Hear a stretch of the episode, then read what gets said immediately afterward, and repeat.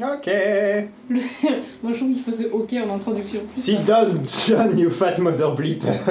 J'ouvre une page au hasard, c'est le premier truc que j'ai vu. Je sais pas. Laure, tu fais l'intro. C'est- Ah ton- non, c'est déjà moi qui vais parler tout le long. C'est ton truc, tu fais l'intro. C'est mon truc, je fais l'intro. Alors, euh, bonjour et bienvenue à la soutenance 2.0 du mémoire de Laure Lucas. Ça vous intéresse sûrement pas, mais euh, on va quand même parler de ça. C'était nul, ne, ne mettons pas ça comme intro. J'ai pas du tout d'inspiration, je suis nulle en pro, j'ai rien, Alors, euh, aujourd'hui, on va parler de, du mémoire de j'ai... Enfin, en tout Qui cas, on va ça essayer. qui se nomme Hamilton, an American musical, du père des conservateurs à l'immigré incarnation des valeurs américaines d'aujourd'hui. Je pense que les gens n'ont pas compris le titre, vraiment. Du père des conservateurs à l'immigré incarnation des valeurs américaines d'aujourd'hui. Voilà, donc vous m'excuserez pour ce titre extrêmement long et vraiment chiant. C'est un mémoire de M2 de recherche. Donc du coup, euh, je vais essayer de rendre cette euh, présentation euh, un peu ludique. Euh, j'ai donc, euh, ah, on a avec nous deux copies de mon mémoire que j'ai fini d'écrire il y a à peu près un mois. Donc m'en voulez pas si des fois il y a des petits trous, euh, il fait 120 pages et je le connais pas par cœur. L'autre copie est actuellement dans les mains de Sofiane, qui vont donc, euh, Sofiane et Alexandre vont essayer de réagir un petit peu à ce que je vais leur raconter. Sofiane n'a pas l'air d'avoir envie de partager. Donc voilà, euh, on espère que euh, ça va euh, vous intéresser. Alors, euh, je vous ai déjà parlé en long, en large et en travers de euh, pourquoi j'ai écrit euh, mon mémoire sur Hamilton, je pense. Euh, ce que vous pouvez, euh, ce qui peut éventuellement, enfin, je sais pas si ça vous intéresse, mais je vous le dis quand même, c'est que globalement, Hein? Quoi? Je te le dis quand même. Oh là là, Moi, j'allais dire en plus, t'as commencé ton mémoire parce que t'avais un, cr- un crush sur Christopher Jackson. mais c'est si faux. Et on se rejoint. Ah, on a des, des bonnes raisons. Alors en fait non. En fait j'ai eu cette idée de mémoire à la fin de l'année dernière euh, parce que je sortais d'une année vraiment difficile. C'est là que j'ai découvert Hamilton. Enfin redécouvert parce que j'en avais entendu parler il y a déjà un moment. Et euh, que je me suis dit mais euh, ça fait un sujet de mémoire trop génial. Oui j'ai de la pastèque et un éventail dans les mains. Qu'est-ce que ça peut te faire? Arrête de te moquer de moi. Il faut la photo. Non, Non. franchement, franchement, Bah vas-y fais une photo. Qu'est-ce que tu veux que je te dise? Bon ça, euh, on va, on va pas avancer beaucoup. on avait, tu sais on avait peur de pas tenir une demi-heure. Je pense Ah. que là ça va le faire. Hein. Donc Euh, ce qui est. Oh là là. Ça fait même pas 10 minutes que je suis là. Bon, euh, Tu as eu envie de faire ce, ce mémoire? Oui. T'avais une, une oui, année non, ce qu'il faut savoir, c'est que en général, surtout pour un mémoire de M2 et de recherche dans le, dans, en anglais, les gens euh, optent plutôt pour euh, des comparaisons, en fait. Du style, euh, du style euh, ben, plusieurs, comparer plusieurs comédies musicales entre elles, si on choisit Ouais. de travailler là-dessus, plusieurs œuvres, plusieurs auteurs, euh, ou plusieurs, même plusieurs médias, etc., etc. Moi, je trouvais que Hamilton, c'était déjà tellement plein et qu'en fait, ça ouvrait énormément de portes, plein de questions différentes, qu'il y avait quand même matière à faire un mémoire euh, tout seul. À quoi tu l'aurais comparé de façon? Ben, C'est assez spécial. Il y a Ouais. d'autres comédies musicales qui partent d'histoire. Il y en a une qui, par exemple, s'appelle Bloody Bloody Andrew Jackson, Ah. euh, qui date de- du début des années 2000, je crois, et qui est euh, du rock, euh, du rock emo. Hmm. Et euh, qui a eu de très bonnes critiques Tu d'ailleurs. dis ça avec un petit sourire, genre dire ok, moi. Ouais, bah j'avoue que euh, je suis pas encore allée l'écouter, mais euh, la curiosité va finir par m'y mener. Donc, euh, donc voilà. Donc ça, c'est un truc qui m'a été soulevé pendant ma soutenance, c'est que a priori c'était un choix plutôt atypique et qui aurait pu être extrêmement casse-gueule et qui a failli l'être. Et c'est pour ça que je remercie énormément ma directrice de recherche qui a su ne pas me laisser tomber dans le trou. Donc, Merci Bravo. ah, Elle entre écoute, autres elle- choses. elle écoute le Euh, podcast non, je pense pas. Bouh Pas merci Oui, bah, en même temps, si elle l'écoute, je pense qu'elle aurait un peu honte de moi par moment, donc il vaut mieux pas. Euh, mais si jamais vous nous écoutez, madame, euh, vous aime beaucoup. et merci beaucoup. Elle elle a un 06. Oui, Tu je l'ai en plus. Tu couperas au montage. Donc, vous l'avez devant vous, vous pouvez l'ouvrir également peut-être et ne pas me laisser parler seule. Euh, oui. Euh, je m'étouffe. Donc dans ma première partie, donc j'ai un mémoire en trois parties parce que c'était un mémoire traditionnel.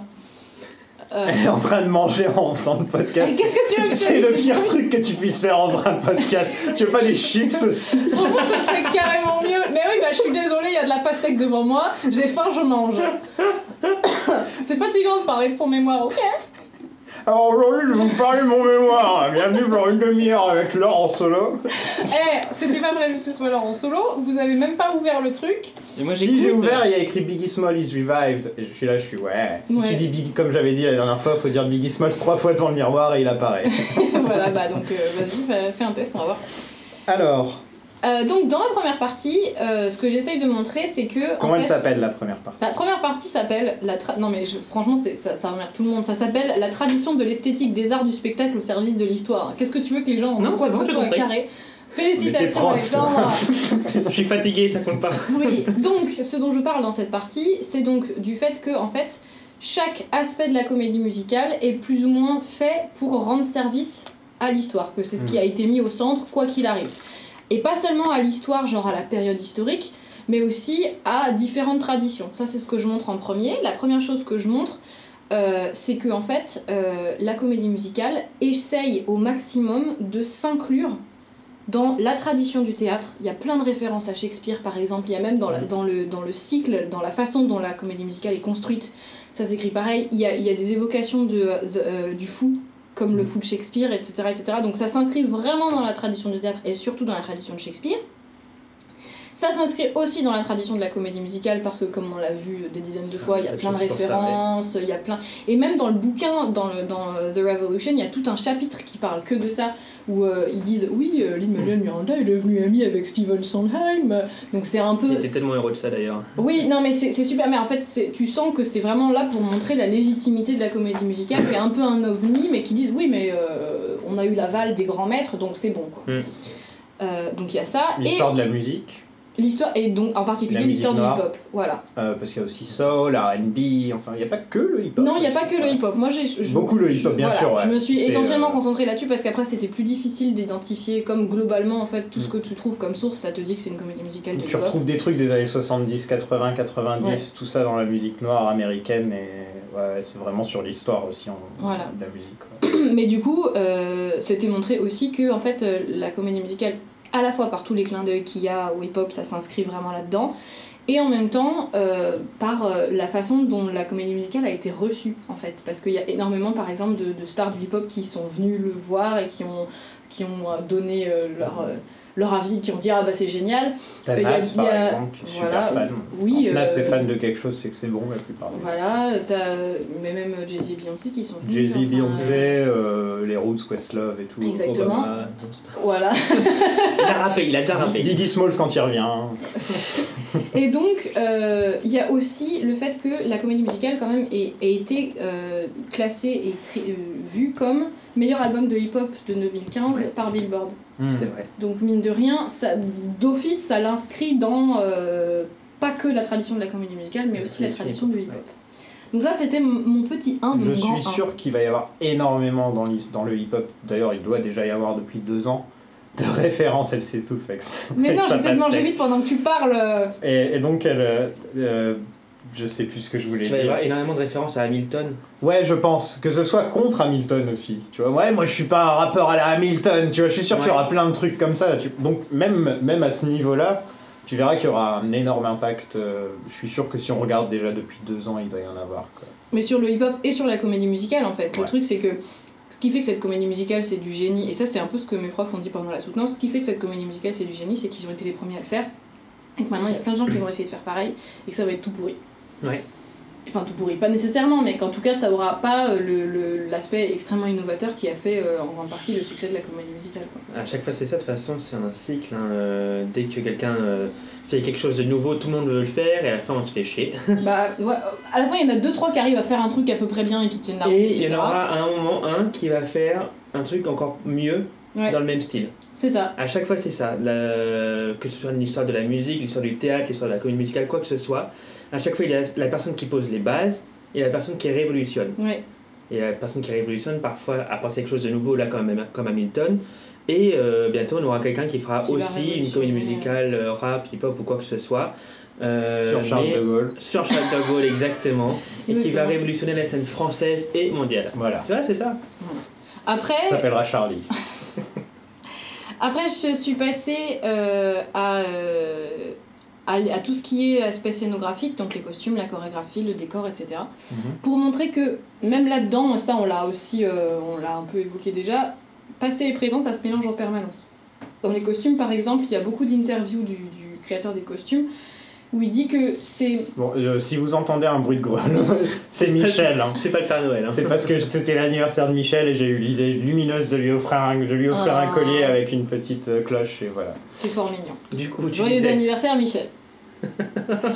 Euh, que oui, les costumes, en fait, c'est en dessous de. Enfin, en bas, de- à partir de- des épaules, c'est euh, ce qui s'appelle period, donc cette Mhm. époque, et en haut, c'est contemporain. Euh, pareil avec euh, le, le décor, où Il y a à la fois un côté très contemporain de. enfin, c'est très épuré, il n'y a pas de, de- Voilà, et en même temps, il y a plein de petits éléments du décor qui sont, qui sont un peu. Un peu plus traditionnel. Il y a, des, il y a même des. Enfin, dans les accessoires, il y a le pamphlet par exemple qui est le vrai. euh, Enfin, qui. Enfin, Le même papier. enfin, voilà, le même papier. euh, Il y a, il y a même des, des trucs où des fois ils ont des trucs avec du texte qui est le vrai texte. Ouais. Sauf si ça, Ça, risque de tomber ça. dans la foule. Là, ils voulaient pas, ils ont mis un texte, un faux texte pour pas que ça risque de distraire Ouais. la foule.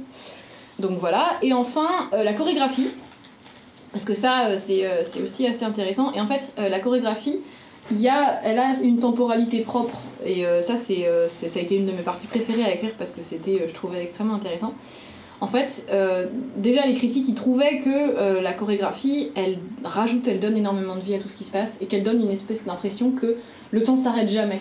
Et donc, du coup, ça joue sur la temporalité et en fait, la chorégraphie, elle est toujours là et c'est ce qu'explique Andy Blankenbuehler dans pas mal de, de, de, de- d'interviews. C'est qu'elle est toujours là pour appuyer euh, ce qui se passe dans l'histoire des personnages, mais du coup dans l'histoire en grand quoi. Par exemple, il dit euh, que Burr, quand il se déplace sur scène, il avance toujours en ligne droite, quoi qu'il arrive, parce que lui, il voit aucune autre option. Par contre, Hamilton, lui, il fait des, des espèces de boucles. Parce qu'il est tout le temps en train de réfléchir à toutes les options, etc. Ça, c'est pas un truc qu'on remarque, à moins qu'on nous les. Enfin, je trouve, euh, à moins que quelqu'un l'ait souligné. Et pareil, tout est construit en fait sous forme de tableau où tout est fait. Si vous voyez des photos, par exemple, là, il y a une photo de Jefferson avec euh, tous ses esclaves autour et ils sont vraiment là pour l'encadrer quoi. Et ils bougent énormément, ils ont une chorégraphie qui est très élaborée, mais qui est là uniquement pour dire Hé, Jefferson avait des esclaves. Et en fait, elle est, elle est là que pour ça, la chorégraphie. Donc la chorégraphie aussi, elle est extrêmement moderne et elle est euh, vraiment très très. euh, Enfin, très très fournie et franchement physique pour les, pour les acteurs qui sont sur scène. Mm. Et en même temps, euh, elle est là d'abord et avant tout pour être au service de ce qui se passe dans l'histoire. Donc ça, c'est assez, c'est assez intéressant. Vous m'entendez tourner les pages. Et donc, euh, ensuite, toujours dans, ma, dans mon grand 1, il y avait euh, les, les défis que présentait le- la langue. Parce que la langue de Hamilton, c'est quand même quelque chose. D'abord parce que c'est du rap. Il la gère tellement bien.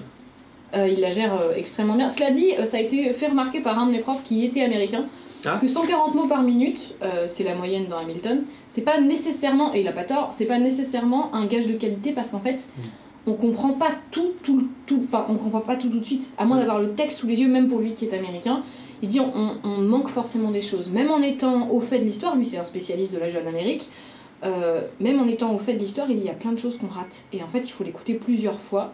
Bah, C'est du rap quoi. Et bien sûr, mais donc voilà, mais ce qu'il voulait dire, c'était que euh, pour le coup, effectivement, euh, le rap c'est un choix intéressant et tout ça, mais c'est pas forcément Le meilleur le pour choix le plus judicieux pour raconter une histoire euh, si Mm. on essaie de la mettre au centre.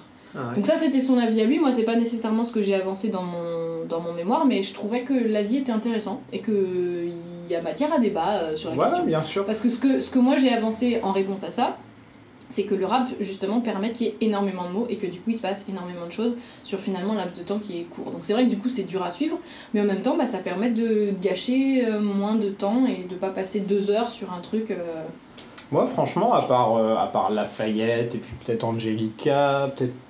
y a- J'ai pas eu trop de mal à la première écoute. euh, Non, mais je pense Au que niveau le de la compréhension, c'est peut-être vrai. Lafayette, c'est clair que la première fois que t'entends Voilà, euh, Guns ça. N' Ship, t'es là, ouais, ok, bon. Je l'écouterai plus tard. Angelica, quand elle a son moment où elle commence va à- très, très vite. ça va très très vite. Mais sinon, même les cabinets de battle sont pas si Non, les cabinets de battle, ça, va. Il y a dans euh, Raid Handman où, euh, où euh, il, il va assez vite quand même, Ouais. Washington. Il y a pas mal. Et puis il y a pas mal de moments aussi où il y a tellement de jeux de mots, genre par exemple dans euh, Farmer Refuted, qui est, Ça, par contre, qui celle-là, est génialement écrite, Ouais. mais, mais c'est vrai qu'il faut s'accrocher, il faut avoir bon, le texte celle-là, c'est la plus difficile. faut- Je pense que même voilà. en anglais, même si t'es américain ou, ou anglais, ça doit être. euh, C'est ça. Ouais, c'est c'est vraiment Farmer Refuted, c'est vrai que j'y avais pas pensé. Donc euh, du coup, euh, voilà. Le rap, euh, le hip-hop, euh, pour, euh, pour Emmanuel Miranda, ça c'est ce que j'ai dit dans ma mémoire, c'est euh, le meilleur, la meilleure forme pour Hamilton parce que pour lui, le rap correspond au personnage d'Hamilton Ouais. parce qu'il pensait très vite, ça on l'a déjà dit plein de fois, mais parce qu'il pensait très vite, parce qu'il écrivait énormément. Utiliser une langue qui permet du- de mettre autant de mots dans aussi peu de temps, bah, finalement ça lui va bien.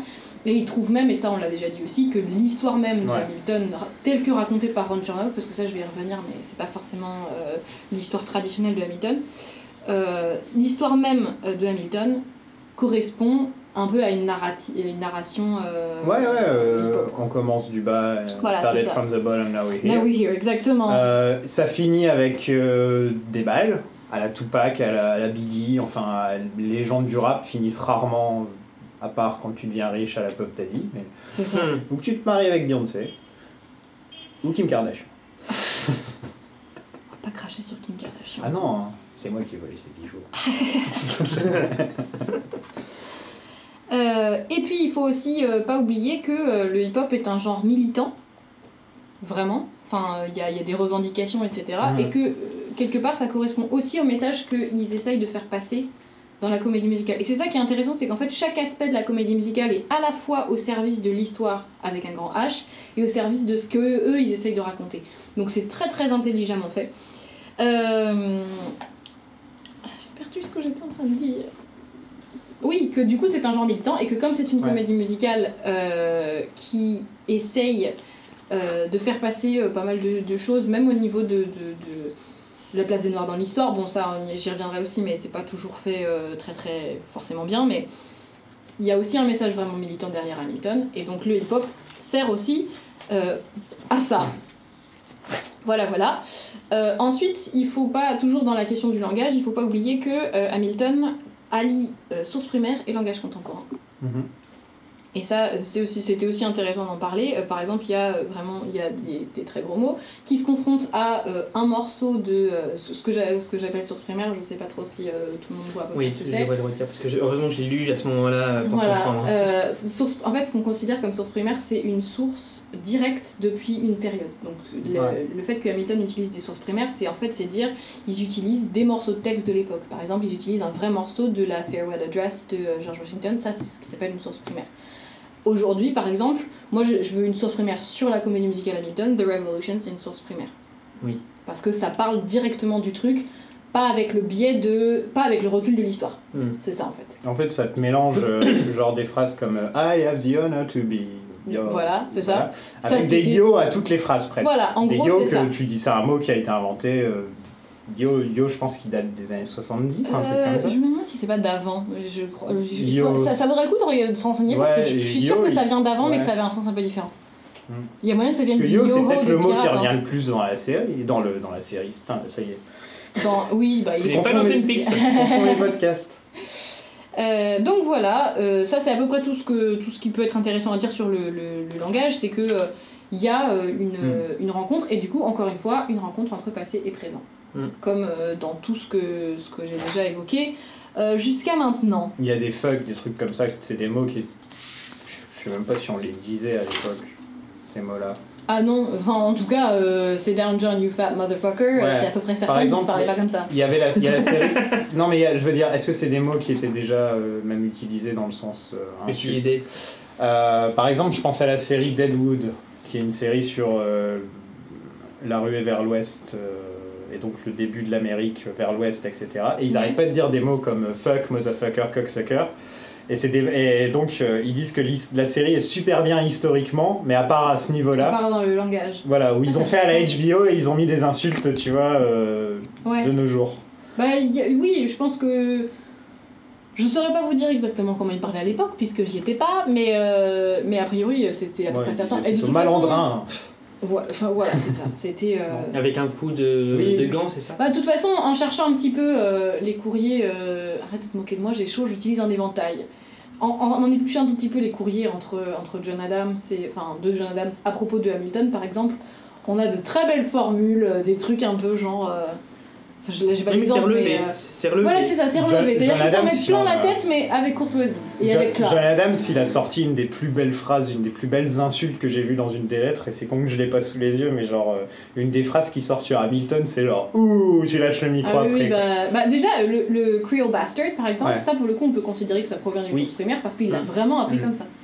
Évidemment, Hamilton n'a pas répondu fat motherfucker, mais il lui a quand même répondu, et pas de manière extrêmement cordiale pour le coup. Mais toujours aussi en se moquant un peu du fait qu'il traînait tout, il restait toujours à la maison avec sa femme et Ouais. des trucs comme ça. Donc, Ouais, ouais. Que d'ailleurs, encore une fois, euh, on vous en- moi je ne peux que vous encourager à écouter c'est euh, le morceau sur le, le Hamilton mixtape qui Ouais. s'appelle An Open Letter, qui est donc un morceau coupé de la comédie musicale où Hamilton s'adresse à John Adams et c'est la version longue de Sit Down John You Fat Motherfucker qui est Il y a une tellement, vidéo tellement aussi. drôle. Il y a une vidéo d'eux en train de le chanter.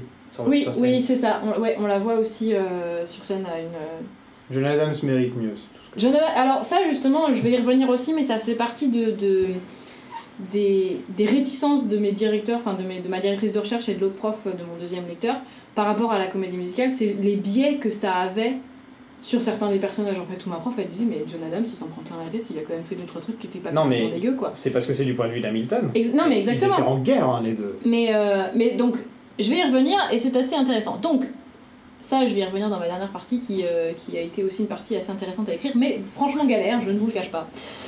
Euh, comme comme le, le reste des 120 pages d'ailleurs. Donc, la, ma deuxième partie parle du fait que la comédie musicale, au-delà du fait qu'elle mélange passé et présent, a un sous-texte, et même, un, même pas un sous-texte, est extrêmement politique. Et donc on considère Hamilton, dans ma deuxième partie, comme un vrai objet politique, à la fois parce qu'il parle de politique du passé, et parce qu'il parle de politique du présent, et qu'il influe même sur la politique du présent. Donc c'est ce dont je vais vous parler à présent. Il vu, avait je fais plus une influé que ça. Ouais, si seulement, ouais. Mais euh, voilà, peut-être que ça peut continuer à donner au moins un petit peu d'espoir aux gens, on sait pas, on espère. Je sais pas, je me sens... Grâce à la tournée. Exactement Exactement. enfin bon, ils vont quand même que dans des villes globalement assez libérales pour l'instant. Ah bon, hein. Donc, euh, San Francisco, euh, Los Angeles, Chicago... euh. Euh, Hamilton est capitaliste, on peut dire que Trump est capitaliste. Mais je vais y venir, justement. non, non, mais je vais, je vais y Donc c'est venir. à cause d'Hamilton que Trump est passé Oh mon dieu Merde Non, Bah, non, mais... les, les- je pense que les trucs comme Lin Manuel qui fait des qui, qui a fait euh, des du rap pour euh, Hillary et qui au SNL se moquait de Trump euh, en disant he's never gonna be president now. Ouais. Je pense que ça a pas joué en la faveur d'Hillary du tout. Ça fait très euh, les gens de regarder les gens de Broadway euh, qui Mm. se la pètent euh, Ouais. et pour les petits pour les petites gens entre guillemets qui Qui- qui votaient pour ont Trump, plus de euh, chances de voter pour Trump. C'est sûr.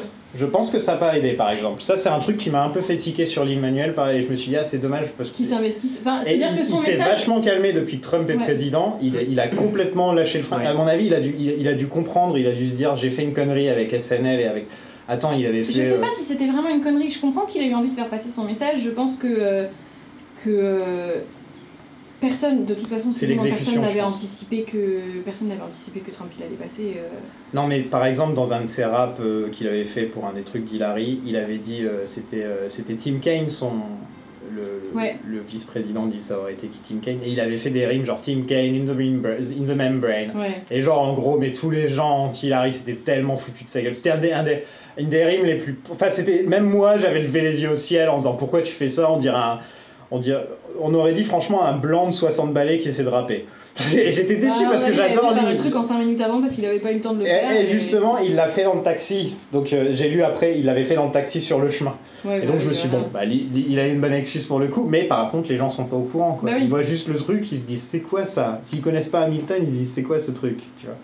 Bref, excuse-moi Non, non, d'avoir fait Pas du cette. tout, c'est euh, très... Non mais c'est très intéressant parce que ça soulève pas mal de trucs, euh, pas forcément auxquels je vais répondre parce que Ouais. je, je n'ai absolument pas la prétention d'avoir répondu à quoi que ce soit avec mon mémoire, mais euh, sur lesquels je vais revenir. Donc la première chose, euh, c'est que déjà, il faut quand même pas oublier que forcément ça va être un objet politique puisque ça parle d'une période politiquement très chargée de l'histoire américaine qui est la fondation du pays. Donc forcément ça va être, euh, ça va être extrêmement politique. Ça parle de la construction du gouvernement. Il y a à plein de moments euh, ça en parle. Enfin voilà, donc là, toute, toute ma partie là, euh, elle n'est pas forcément extrêmement intéressante à lire, mais c'est juste dire alors attendons, ils disent ça, et les historiens sont d'accord pour dire qu'effectivement il s'est passé ça. Alors il faut pas oublier qu'il y a deux trois trucs qui ont été un petit peu enjolivés et tout ça, mais ça, euh, je vais y revenir, euh, je vais y revenir euh, par la suite.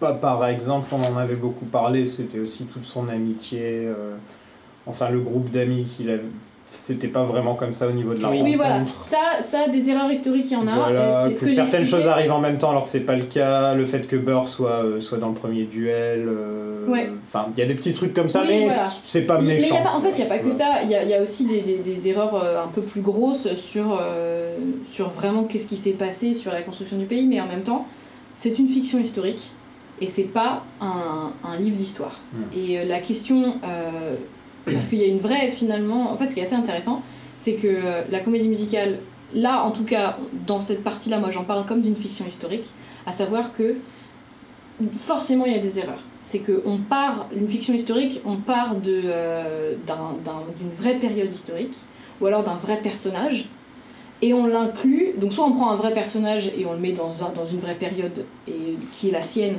mais du coup on se permet aussi des libertés, on invente un peu des histoires, etc. autour, ce qui est finalement le cas avec Mhm. Hamilton, ou avec d'autres séries historiques euh, quelconques, enfin voilà. Euh, soit ça peut même être, par exemple, euh, une fiction historique, ça peut très bien être, bon bah, comment réagirait George Washington en 2015 euh, à New York, par exemple. Ça, ça peut aussi être considéré comme fiction historique. Enfin, j'espère que je dis pas de conneries, mais a priori, c'est J'espère que j'en le ai compris. pas parce que bon, Non, ce serait totalement je sais nul, pas s'il ça- irait loin avec ses dents. Non, non, ce serait Putain, on va réussir à casser dans tous les épisodes, c'est.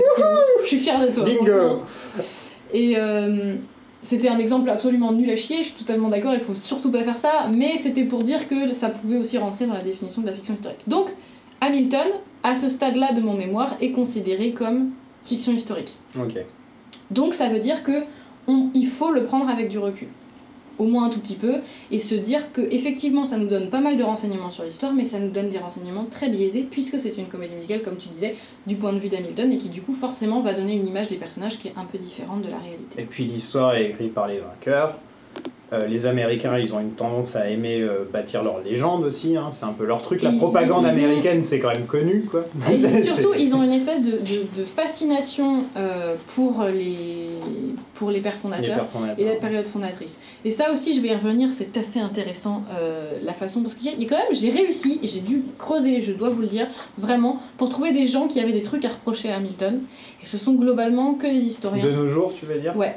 Parce qu'à l'époque, Non, des avait trucs à reprocher à la comédie musicale, je veux dire. À la Ah, comédie musicale ok, Hamilton. Parce que euh, bah, figurez-vous que c'est pas facile à trouver des gens qui n'ont pas trouvé que c'était ouf. Donc. euh, donc, Ah, en fait, il y a euh, beaucoup de gens, je pense, qui en parlent.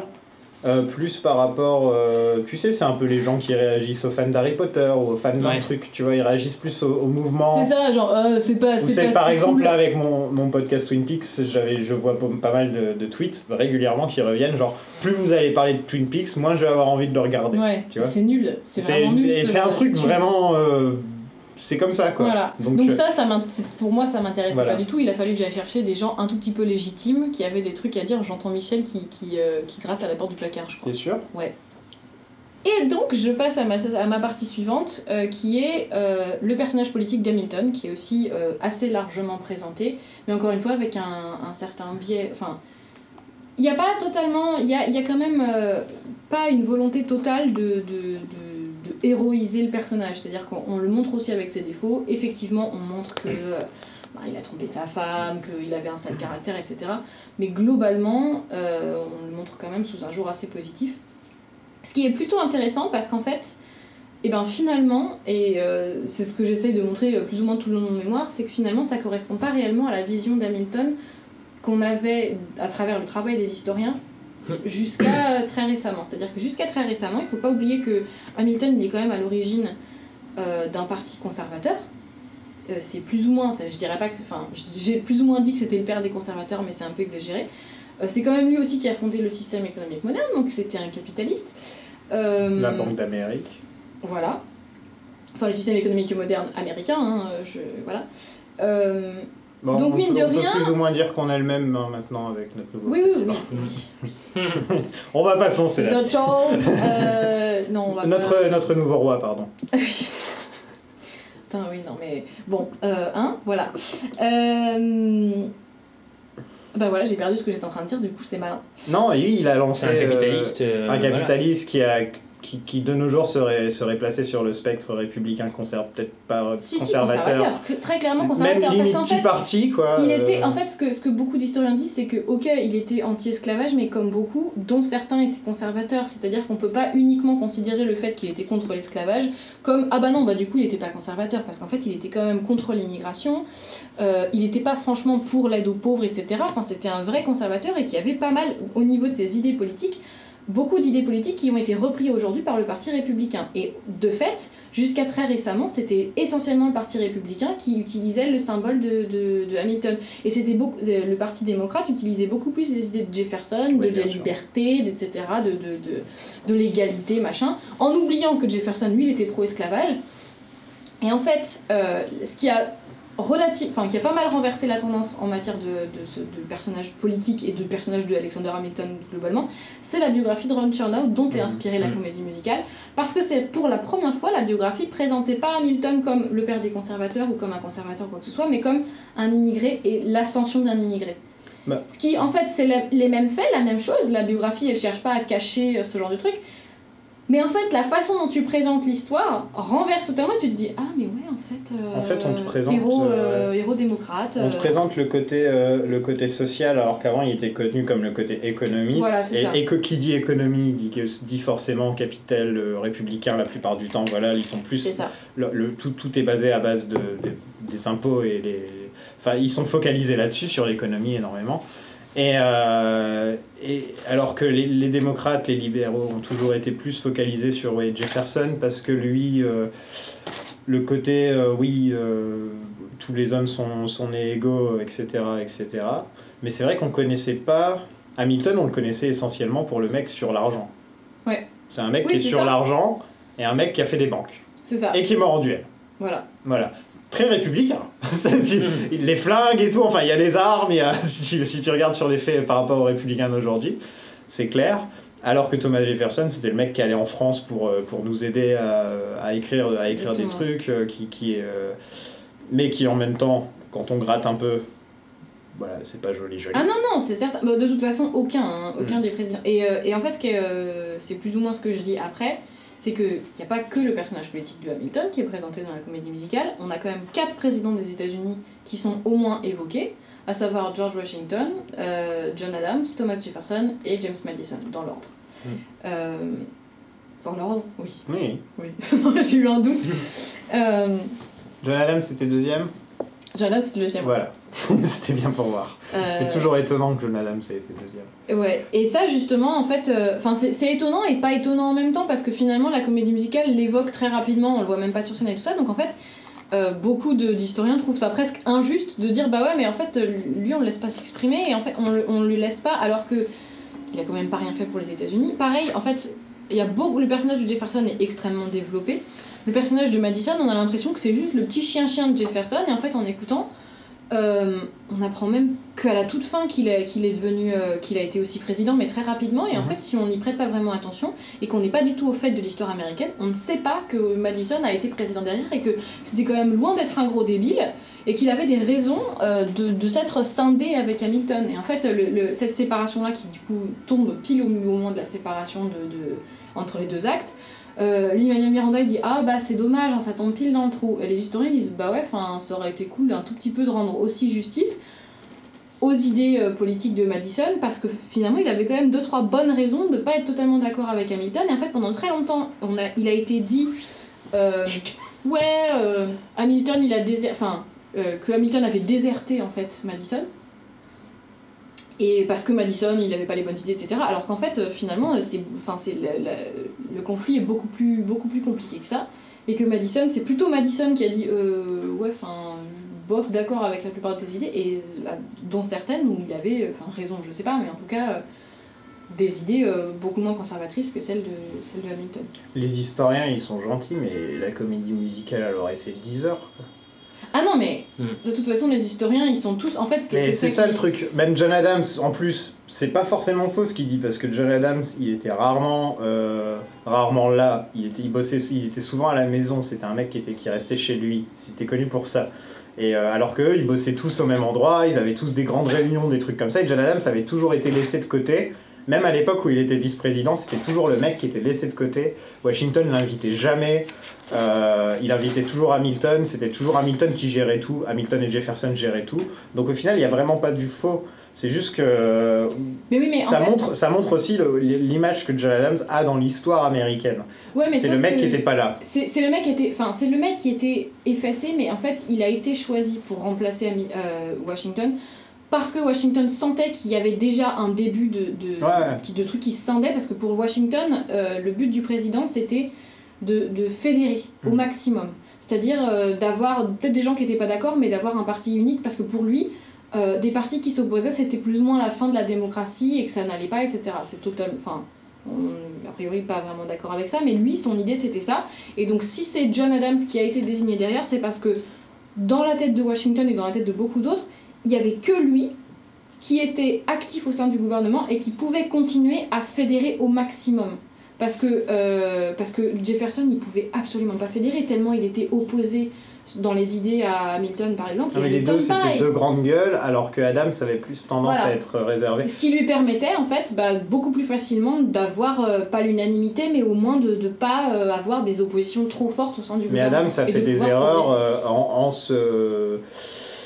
Dès qu'il a été président, il a attaqué Hamilton.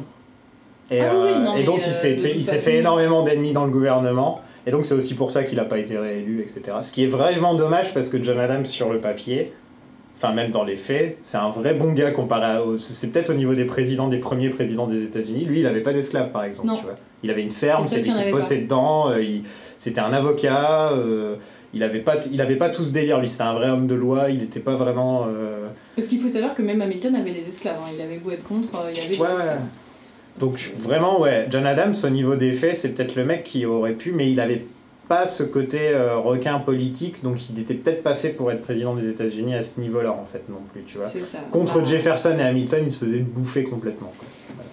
Voilà. C'était la petite euh, parenthèse. Mais euh, en tout cas, c'est pour ça que c'est intéressant d'étudier la comédie musicale en tant que fiction historique et pas du coup en tant qu'objet euh, en tant euh, d'histoire quoi. Hmm. Non, c'est une porte, c'est une porte d'entrée à l'histoire américaine. Voilà. Euh, après, il faut. Comme les Misérables, qui sont une porte d'entrée à l'histoire de France. C'est pas une vraie histoire, les Oui, Misérables, mais c'est quand même une porte d'entrée à Mais l'histoire ça, de tu France. peux aussi considérer que c'est une. Enfin, c'est plus compliqué parce que Les Misérables, ça a été écrit à, à l'époque, c'était pas historique Mm. pour, euh, Mm, pour, ouais. euh, pour, pour Victor Hugo. Donc je sais pas trop si tu peux considérer ça comme une fiction historique du coup. Mais c'est plus, voilà, Mais je, je veux dire, c'est plus le genre de truc qui va te. Tu vas regarder, tu vas dire, ah, cette époque m'intéresse, machin, et là Voilà. tu vas commencer à gratter un peu. euh, C'est ça. voilà. Et ça, je vais y revenir. Mais d'abord, euh, sa- sachez que euh, Hamilton euh, donc, a aussi un message politique très ancré dans l'actuel. Oui. Enfin, sachez que, a priori, vous vous en êtes très vite rendu compte, je pense, si vous l'avez écouté ou si vous êtes un tout petit peu renseigné sur ce qui s'est passé ces derniers mois. À savoir quand même que au départ, euh, dès le tout tout tout début d'Hamilton, euh, la comédie musicale est liée au destin de la Maison Blanche puisque la première fois, la première représentation du premier morceau qui commençait à ressembler d'Hamilton, c'était à la Maison Blanche, chez les Obama, parce que Lin Manuel Miranda, qui à ce moment-là faisait la promo de In the Heights, avait été invité. Mhm. Et au lieu de faire un morceau de In the Heights, qui était attendu de lui, il a dit oh bah non, je vais vous faire un nouveau truc, à l'époque où c'était même pas encore une comédie musicale. Et il a, il a fait, vous pouvez le trouver sur YouTube, euh, une représentation de Alexander Hamilton, qui est le premier numéro, enfin le premier euh, Ouais, oui, de- il fait beurre, euh, et Il fait tout, en fait. il fait tout, et, et les gens rient beaucoup, Oui. et ils finissent au final presque avec la mâchoire un peu par terre, genre, putain, qu'est-ce qu'on vient de voir? Ouais, c'est ça. Genre, qu'est-ce qu'on vient de voir? Et d'autant plus que, en fait, euh, à l'époque, il y avait la, la biographie de Ron Chernow qui présentait Hamilton différemment, comme euh, un immigré qui est arrivé, qui a construit son truc et tout ça. Mais elle avait pas, elle, elle avait été lue, elle avait été pas mal lue et tout ça, mais, mais pas par le grand public du tout autant que la comédie musicale va, va être consommée par la suite. Et en fait, euh, les gens étaient aussi surpris en disant, bah tout ce qu'il dit là, c'est relativement vrai sur Hamilton, mais c'est vrai qu'on n'avait pas vu les choses comme ça. Mhm. Donc voilà. Euh, il faut savoir aussi, euh, enfin, si vous ne le savez pas, encore une fois, c'est assez surprenant, mais que Hamilton est très lié au Parti démocrate, comme c'est ce qu'on disait tout à l'heure, qu'il a vraiment soutenu Hillary pendant sa campagne, qu'il y a eu même un- un- une levée de fonds à une des représentations. Ils ont fait une représentation spéciale en plus, où ils ont invité des membres officiels du Parti démocrate qui ont payé très cher leur place pour financer la campagne d'Hillary Clinton. Mhm. Donc ils étaient très très très clairement pro. ah, euh, pro, euh, pro.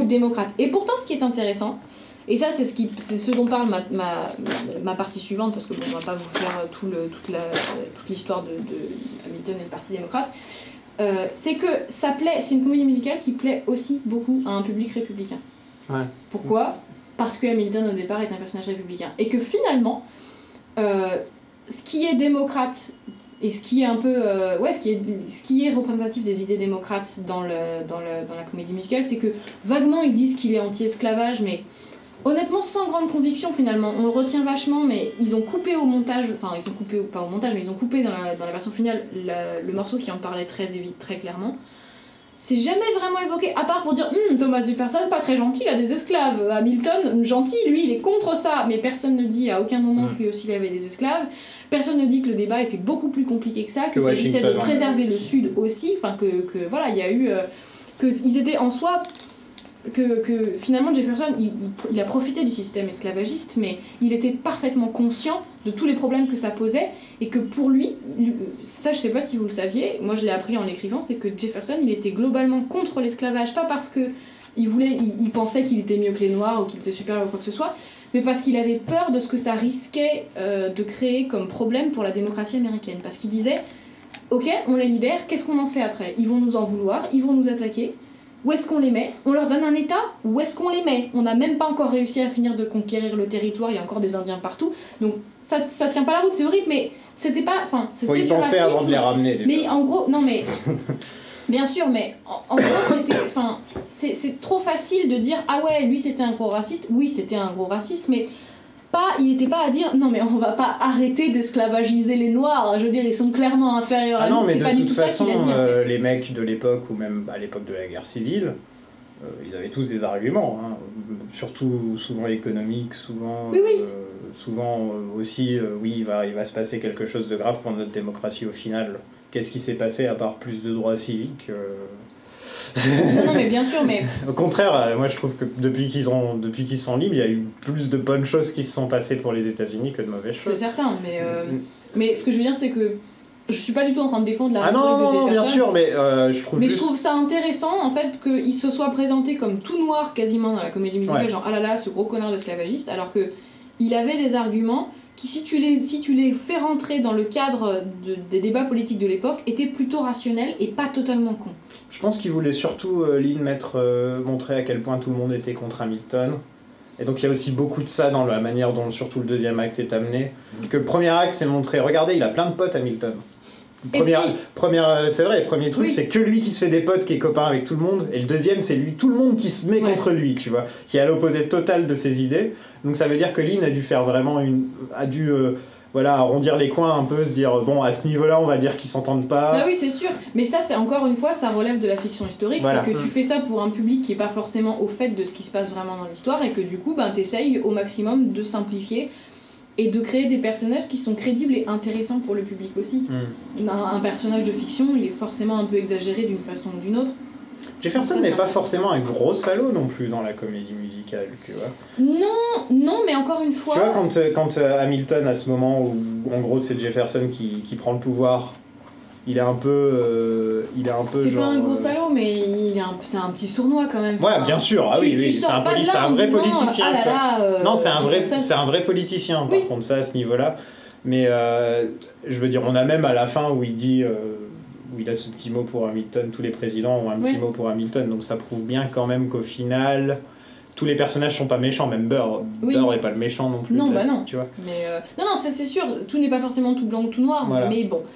Euh, en tout cas, euh, le parti, enfin le, les républicains sont aussi très fans de Hamilton parce que finalement, au-delà de, euh, du fait qu'il y ait de la diversité dans le casting, qui est finalement le message principal démocrate de la, de la comédie musicale, ça et l'esclavage, le reste, c'est quand même une, une rhétorique ultra euh, républicaine et presque conservatrice. C'est regardez comme notre pays est beau, Ah, regardez comme les pères fondateurs. Et en fait, si tu y réfléchis, euh, des noirs, il y en a eu dans l'histoire. Et surtout à cette période, il y avait des noirs parmi les bataillons. Le premier qui est tombé au Boston Massacre, il était noir. Mhm. Tout ça, ça aurait pu finalement faire partie de la comédie musicale et te retrouver avec un vrai activisme parce que la comédie musicale a pour argument de dire ouais nous on c'est des noirs qui enfin des gens de couleur qui se réapproprient l'histoire de leur pays mais finalement oui et non et c'est une des, une des seules critiques euh, vraiment intéressantes que j'ai trouvées d'une dame d'une historienne qui s'appelle euh, Laira Montero qui dit que finalement c'est ultra conservateur comme façon de raconter l'histoire. C'est, le classique de regarder comme les pères fondateurs étaient beaux, regarder comme c'est formidable ce qu'ils ont réussi à faire, etc. Mais où sont les gens de couleur dans l'histoire? Ils sont dans le casting, mais il n'y en a pas un seul dans Oui. les personnages de la, de la comédie musicale. Ouais, je voulais par exemple. euh, Par exemple, il y a Frédéric Douglas qui est super connu. euh, Oui, Qui, euh, qui qui aurait. était euh, historien aussi. qui était historien et qui, euh, qui a aidé Washington à mort. Ouais. Je pense que lui aurait peut-être mérité une petite place. Je sais pas s'il connaissait Hamilton par contre, mais euh, il aurait méri- au moins mérité un petit, de- un petit name drop. Un petit, Oui, euh, c'est ça. C'est-à-dire que le seul, que en fait, le seul si vous de connaissez pas Frédéric Douglas, euh, allez-y. Ouais, euh, renseignez-vous sur, est- euh, ouais, sur lui. ouais, voilà, Et renseignez-vous, moi j'ai eu un cours passionnant euh, sur un truc dont j'avais très peu entendu parler. C'est des historiens afro-américains. De- Il y en a eu dès la, dès la guerre d'indépendance, des gens qui n'avaient qui avaient pas d'éducation et qui ont essayé avec le peu qu'ils savaient de réunir autant d'informations que possible sur les Noirs dans les différentes guerres et à travers l'histoire. Et en fait, c'est une, une version de l'histoire totalement différente de celle Ouais. qu'on entend souvent. Et c'est très intéressant. Et tout ça, en fait, et c'est très dommage, c'est pas dans la comédie musicale. Et c'est ça qui fait que ça plaît aussi à un public euh, plus conservateur et c'est probablement pas dû au hasard. C'est-à-dire que tu peux pas. Enfin, je pense que l'idée était aussi pas de se priver de toute une moitié de la population américaine qui aurait dit Oh là là, encore un truc de bobo. Non, Et, et, euh, je pense aussi que ça prouve que Lin Manuel n'est pas noir aussi. Oui, mais. Je pense lui, que ça montre aussi quand même que lui, il est quand même dans son. Oui, mais lui, il est quand même issu de l'immigration, il avait oui, mais c'est pas pareil. des c'est pas revendications. pareil, ah non, c'est vois. certain. Les, être afro-américain, c'est vraiment un truc. euh, C'est sûr. C'est comme natif américain et afro-américain, c'est vraiment deux trucs, tu vois, au niveau américain, c'est vraiment...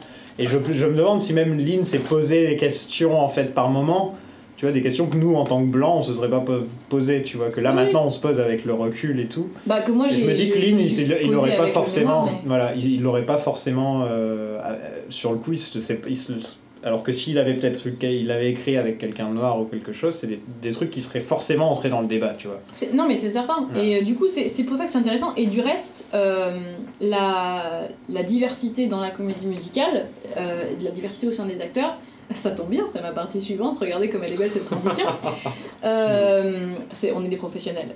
Cette diversité, elle est problématique pour pas mal de gens à, pas, à différents niveaux. Déjà parce que il y a eu, ça vous en avez peut-être entendu parler, une espèce de mini scandale parce qu'en fait l'appel euh, pour des, pour des castings était pour des acteurs non blancs. On en a parlé au premier épisode. Ouais. Et ça, il y a des gens qui ont dit mais c'est raciste, ça, c'est machin. etc. Ouais, on a, c'est un des tout premiers sujets qu'on a parlé dans le tout premier épisode Mm. de, de. Voilà, donc ça, ça a posé un petit peu problème. Il y a des gens qui ont dit que, etc. Finalement, ça, ça a été revu. Donc aujourd'hui, c'est pour de toute ethnie. Ouais. Euh, Pour Londres, c'était marqué de toute ethnie. Voilà. Euh, ce, qui, ce qui Ça veut finalement. dire que j'ai une chance. Ex- Non, mais oui. Non, mais par exemple, moi je suis blanc, mais en même temps je suis pas blanc, donc c'est compliqué de s'appeler Sofiane. Donc, donc voilà. Et, euh, et c'est ça le point le plus important auquel je voulais venir c'est que, comme tu disais, Lin-Manuel Miranda, il est pas noir. Il y a peut-être des questions qui lui sont pas venues. Voilà. Mais il y a des acteurs noirs dans la comédie musicale pour qui certaines choses ont été plus problématiques. Par exemple, pour, euh, pour euh, j'allais dire pour Jefferson, non Chris pour David Jackson, Diggs non? Ah, et David pour Chris Jackson, qui ont tous les deux joué des acteurs, enfin des personnages euh, qui ont eu des esclaves, etc., en tant que, en tant que afro-américains, bah, c'était pas évident à jouer. Mm. Il fallait, pour eux, il a fallu trouver des choses dans les personnages avec lesquels ils arrivaient à être d'accord et accepter que les personnages avaient pas seulement des défauts, c'était vraiment un truc qui avait mené à la situation des Noirs aux États-Unis aujourd'hui, qui n'était pas forcément évidente pour eux à accepter. Et exemple qu'on trouve dans euh, The Revolution, où euh, à la toute fin, dans le tout dernier morceau, ils disent, euh, où, où Eliza parle de, de, de l'abolition de l'esclavage, etc., où elle dit Ah, mais on aurait pu le faire si t'étais resté en vie, etc. Euh, ça, c'est Chris Jackson qui l'a rajouté, lui, il baisse la tête euh, dans une expression de honte, parce que lui, ça lui fait du bien d'exprimer que, d'espérer que son personnage, que Washington Aurait eu honte et aurait voulu finalement abolir le. C'est Washington qui dit le not yet aussi. C'est Washington qui dit le not yet aussi, exactement. Ouais. Et D'ailleurs, dans le documentaire sur PBS, euh, comment s'appelle euh, L'Amérique d'Hamilton. Euh, ouais, c'est ça. qui, euh, qui est vraiment, vraiment super bien. Et il y a un très beau passage avec Chris Jackson qui visite la maison, euh, la maison à Mount Vernon de, de Washington, Washington, ouais. avec les quartiers d'esclaves et tout. On avait dû en parler de ça, de toute façon. Et donc voilà, très intéressant aussi, de, de, c'est une question qui est finalement délicate. Et donc c'est ce que je disais tout à l'heure, que les historiens disent, ouais ok, euh, diversité, mais diversité de façade un peu. euh, enfin en tout cas c'est ce que certains trouvent. euh, que, que la diversité, elle est très importante et très intéressante pour aujourd'hui, mais elle ne dit rien sur la diversité qu'il y avait dans l'histoire. Et c'est dommage, parce que ça aurait pu, il y avait matière quoi. Il y avait au moins matière de dire, alors là où on va dire ah bah si peut-être euh, parmi les soldats on sait qu'il y avait des soldats noirs du coup dans le cast il y en a aussi qui sont noirs ouais enfin Il y a juste Lawrence dans la première partie. Enfin, qui dit qu'il a créé dit, un voilà. bataillon noir etc mais c'est c'est et sinon le seul la, seule personne noire qui est nommée euh, dans toute cette comédie musicale c'est Sally Hemings c'est Sally Hemings. dont son nom n'est même pas donné en entier il était donné dans la dans le morceau qui a été coupé mais son nom n'est même pas donné c'est juste c'est Sally Biela. Sally BLM, Darling, Won't You Open It Et Sally Hemings, encore une fois, renseignez-vous sur sa vie, c'est passionnant. C'est donc c'était une esclave de Washington qui, euh, après la non de Jefferson, qui après la mort de Jefferson a donné naissance à euh, plusieurs enfants, dont certains il est prouvé que ce sont les enfants de Mhm. Jefferson, d'autres on n'est pas trop sûr. Et j'ai vu Il y une photo de famille il n'y a pas très longtemps de tous Ouais. les descendants de Jefferson, donc de toutes les couleurs, euh, Ouais. tous à, à Monticello. Ah c'est cool. Et genre, c'est la meilleure photo du monde, quoi. Parce que Jefferson, ça lui ferait tomber ses cheveux, je pense. Tu vois, genre, il serait. Ah mais, euh, mais tu vois la photo, les gens, ils ont l'air, tu vois, genre fiers, euh, tous autant qu'ils sont, de, de se dire, euh, voilà, on. C'est une période bizarre de l'histoire, mais ça a quand même de, ça, ça, ça, ça a donné nous quoi. Ouais. Et cette image, je l'avais, faudra que je la retrouve et que je la poste sur le. sur Ah le ouais ouais ça, ça pourrait être intéressant. Voilà. Et donc euh, que la diversité, je, vous- je vous promets que c'est presque bientôt fini. Je sais pas où on en est de l'épisode. Bientôt une heure. très long. C'est vrai. Ouais. Ah merde. C'est bon. Bon, on le fera peut-être en deux épisodes. Euh, je me déconcentre aussi. Euh, que cette diversité, euh, elle, est, elle est aussi intéressante parce que elle donne finalement, elle prône la tolérance. que ça a été repris par le mouvement Black Lives Matter par Mm. exemple, Mhm. euh, etc., etc. Et enfin, dans ma dernière partie, je vais essayer d'aller plus vite, je suis désolée, mais en même temps c'est très intéressant. Il y, a des- il y a beaucoup de phrases de- d'Hamilton dans les, dans les manifs. Oui. Ouais. Genre History as his eyes on you, c'est le truc Ouais. euh, que tu vois presque dans toutes les manifs maintenant. tu vois. Et euh, il y a eu, euh, vous pouvez aller regarder une vidéo qui s'appelle, je crois qui s'appelle euh, Broadway for Black Lives Matter, où c'est donc plein d'acteurs de Broadway donc noirs, donc tu, vous avez des acteurs du Roi Lion, c'est, ils ont fait ça dans le hall du théâtre euh, du Minskoff, euh, qui est Mhm. le théâtre où se joue le Roi Lion. Donc il y a des acteurs du Roi Lion, euh, des acteurs de euh, La couleur pourpre et des acteurs de Hamilton. Euh, et ils sont pas, il n'y a pas que des noirs d'ailleurs, il y a plein de gens, mais donc euh, et en fait au début vous avez euh, Michael Voyer qui est donc euh, un des, enfin qui était Hamilton, qui est maintenant Hamilton sur la tournée, mais qui était Hamilton, le remplaçant du week-end Mhm. sur sur Broadway à l'époque, et qui en fait récite I imagine death so much it feels more like a memory. Is Mhm. this where it gets me? Et en fait dans un contexte où ils sont en train de dire euh, les vies des noirs comptent et en fait il utilise tout le texte mais mot pour mot de Hamilton et en fait on se rend compte que ça s'applique parfaitement à un noir dans une manifestation qui, qui, qui, manifeste pour ses droits quoi. Mhm. Et donc euh, voilà, Hamilton a aussi servi à ça. Et enfin, euh, au-delà de voir Hamilton comme une fiction historique, ce que je dis depuis tout à l'heure, on peut aussi voir Hamilton comme un objet pour étudier l'histoire. En tout cas, c'est comme ça aussi qu'il a été voulu par l'équipe créative de la comédie musicale et euh, par, euh, par d'autres gens. Alors déjà, euh, il faut savoir que quand même, euh, la communauté historique est relativement divisée sur, sur Hamilton. Il y en a qui trouvent que c'est très bien, d'autres qui sont beaucoup plus critiques et beaucoup plus réservés. Déjà du fait qu'il a travaillé avec Ron Chernow, qui quand même est pas historien au départ. Ron Chernow, il est biographe. Il a Mhm. écrit une biographie de Rockefeller. Enfin, il, est, il, est, il a à la suite de ça écrit une biographie de George Washington. Mais on peut pas considérer qu'il est historien. Il s'est lui-même euh, appris, enfin il est, il est autodidacte sur, sur euh, tout le domaine historique. Mais du coup, ben, on- même si c'est un travail historique intéressant, c'est pas vraiment un travail d'historien. Mhm. Donc rien que pour ça, ben, ça peut diviser un petit peu, d'autant plus que finalement il offre une vision euh, de- du personnage qui est assez différente et dont certains n'étaient peut-être pas totalement d'accord. Euh, C'est Ensuite- forcément plus romancé qu'un travail d'historien. c'est ça. Et du fait, de fait, ça se lit vraiment comme un roman, Mm. cette, cette, euh, cette biographie. D'ailleurs, on ne peut que vous la recommander. C'est une, si dramati- euh, une dramatisation de sa vie en C'est fait, ça. plus que plus qu'un tr- un travail d'historien où Ouais. on te met des dates et. euh, Voilà. Bah après, c'est, très bien renseigné, il y a quasiment pas d'erreur, je crois. Enfin, c'est, vraiment une très bonne biographie, mais, euh, mais voilà, plus divertissement que, que vraiment renseignement historique.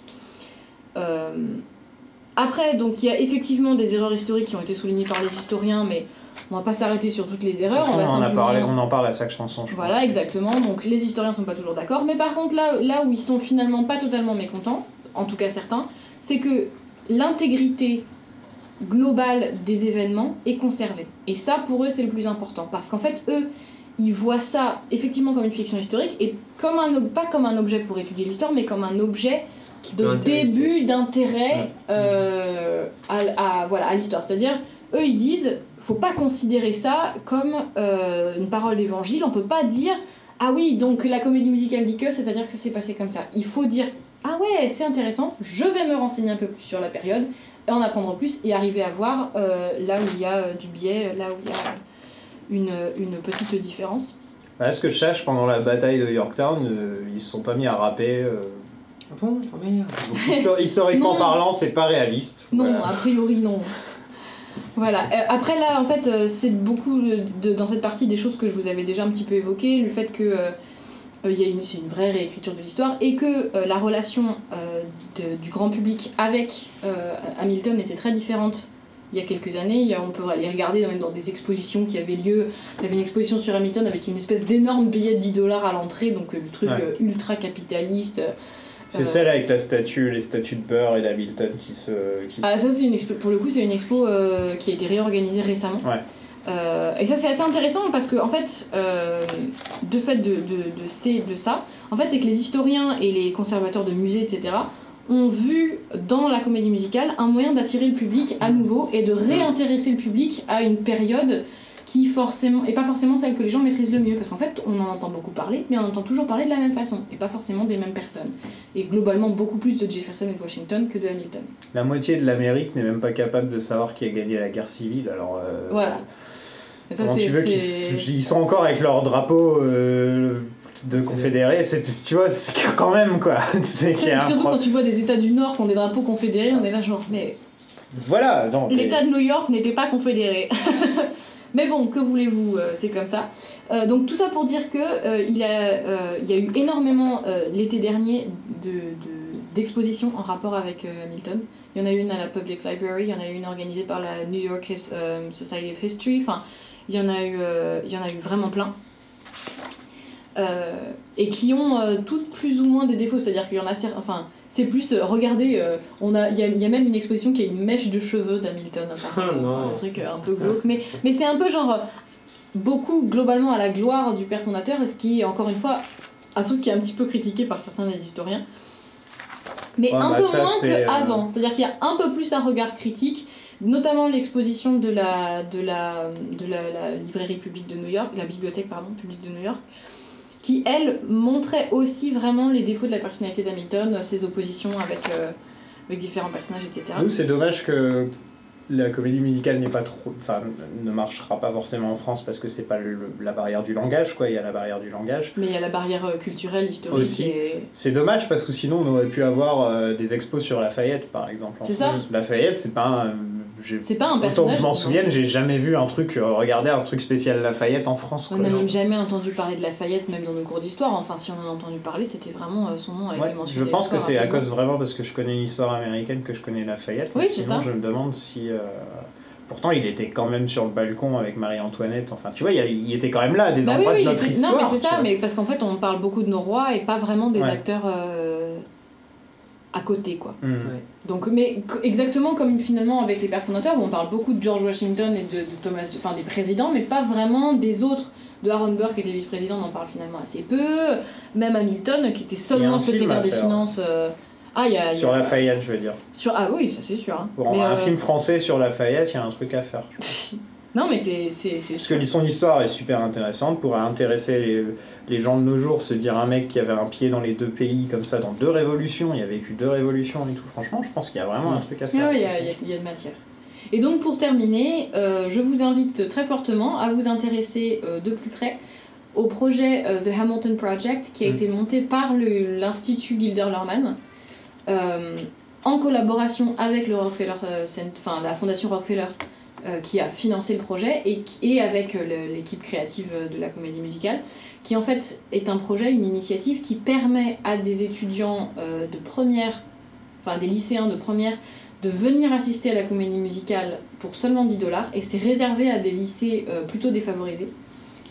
Euh, donc de venir assister à la comédie musicale pour seulement 10 dollars et dans ce programme-là est également inscrit euh, une performance à préparer en rapport avec Mm. euh, un truc historique et ça c'est trop cool parce qu'en fait ça, ça, ça montre bien que le projet il veut à la fois s'intéresser à l'histoire et en même temps euh, à, à l'aspect théâtral et, et représentation, etc. Alors que pourtant l'Institut Gilderlerman, c'est un institut historique hein, au départ, et plutôt conservateur.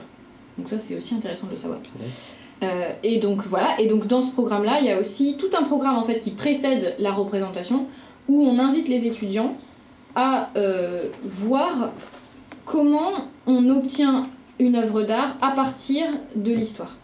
Et donc c'est à nouveau la question de la fiction historique que ces étudiants ils étudient bon, euh, en survolant, hein, c'est des lycéens, mais, euh, mais c'est très intéressant et on leur apprend également à étudier euh, donc des sources primaires, ce que je disais tout à l'heure, donc on leur donne des textes de l'époque et on leur apprend à étudier ça. Ce qui n'est pas vraiment un truc qui est fait dans les cours d'histoire euh, aux. États-Unis apparemment, en tout Ah cas bon c'est plus ou moins ce qu'ils m'ont dit, parce que moi j'ai été reçue par les gens de cette fondation-là euh, euh, qui m'ont expliqué comment fonctionnait le programme. Et c'était vraiment très intéressant. Et donc, ce qui est trop chouette, c'est que ce programme, finalement, c'est l'incarnation euh, de, tout ce que, de tout ce que représente la comédie musicale, à savoir un truc qui sert à éduquer, à, à susciter de l'intérêt, et qui mélange histoire, musique et théâtre. Voilà, et ça c'est ma conclusion les gars. C'est beau. C'est ludique. Voilà. Donc je suis désolée, c'était extrêmement long, j'espère que euh, qu'on vous a pas trop gonflé, mais euh, pour tous ceux qui m'ont demandé sur quoi j'écrivais, maintenant vous n'avez plus d'excuses et vous le savez, voilà voilà. Et une heure pile presque. Oh, c'est beau. J'espère que ce n'était pas trop inintéressant. Non, franchement, non. Bah non. Franchement, on, a- j'ai- on espère Euh. que ça vous a montré encore plus de trucs qu'on vous a... qu'on ne vous avait pas dit. Bah, parce qu'en fait finalement, euh, nous on parle beaucoup des morceaux et on parle un petit peu de ce qu'il y a autour de temps Mm. en temps, mais pas, euh, pas de manière euh, très très étendue. Et moi ma recherche a globalement beaucoup porté sur ce qui était autour et pas énormément sur la comédie musicale elle-même. Donc euh, si vous avez appris 2-3 trucs de plus, c'est cool. C'était très bien. Et euh, voilà. Merci à Azuris pour euh, sa donation sur euh, Patreon. Merci, Merci à toi. Azuris. Et on a une chanson pour euh, la prochaine personne qui a demandé à rester anonyme. Bonjour Anonyme. Et on va, on va y travailler. Aussi, donc, euh, bah, je vais faire mes plugs, moi. Euh, J'ai un podcast sur Twin Peaks, si ça vous intéresse? Lynch Planning. Et voilà. Moi j'ai toujours un EP si ça vous intéresse. Ah oui, le, le, de l'or. Et oui. Putain, mais continue avec Elle fait exprès, elle fait exprès. Donc, euh, achetez et... Achetez, allez-y, achetez. ach- achetez le P de l'or. Voilà exactement. C'est super en plus. Allez, ciao ciao Salut Bisous. Spra Et maintenant, nous vous présentons Mbop. Bah. C'est une demande, hein. on, est, on est payé. Je trouve ça ultra dommage qu'on soit pas filmé parce que C'est un peu impossible pour moi de lire les paroles, donc je vais la faire en ce qu'on appelle la One Again Beastie Flight Tonight, c'est-à-dire du yaourt. Voilà. moi je vais faire des petits mbap Oui, parce que, de manière au fait. Laure ne connaît pas cette chanson. Non mais je suis certaine que je l'ai déjà entendue mais elle ne fait pas partie de mon répertoire régulier. Mais c'est honteux. Mais qu'est-ce que tu veux que je- Oui, je suis d'accord, elle est très bien et je pense que je vais rentrer chez moi et la télécharger immédiatement. Tu vas l'avoir dans la tête pendant 6 mois. Oui, c'est probable. Oh Oh, yeah. Ok, c'est bon, je suis prêt. You have so many in life, bound again again tonight. And gotta run again, we know. Gotta get again.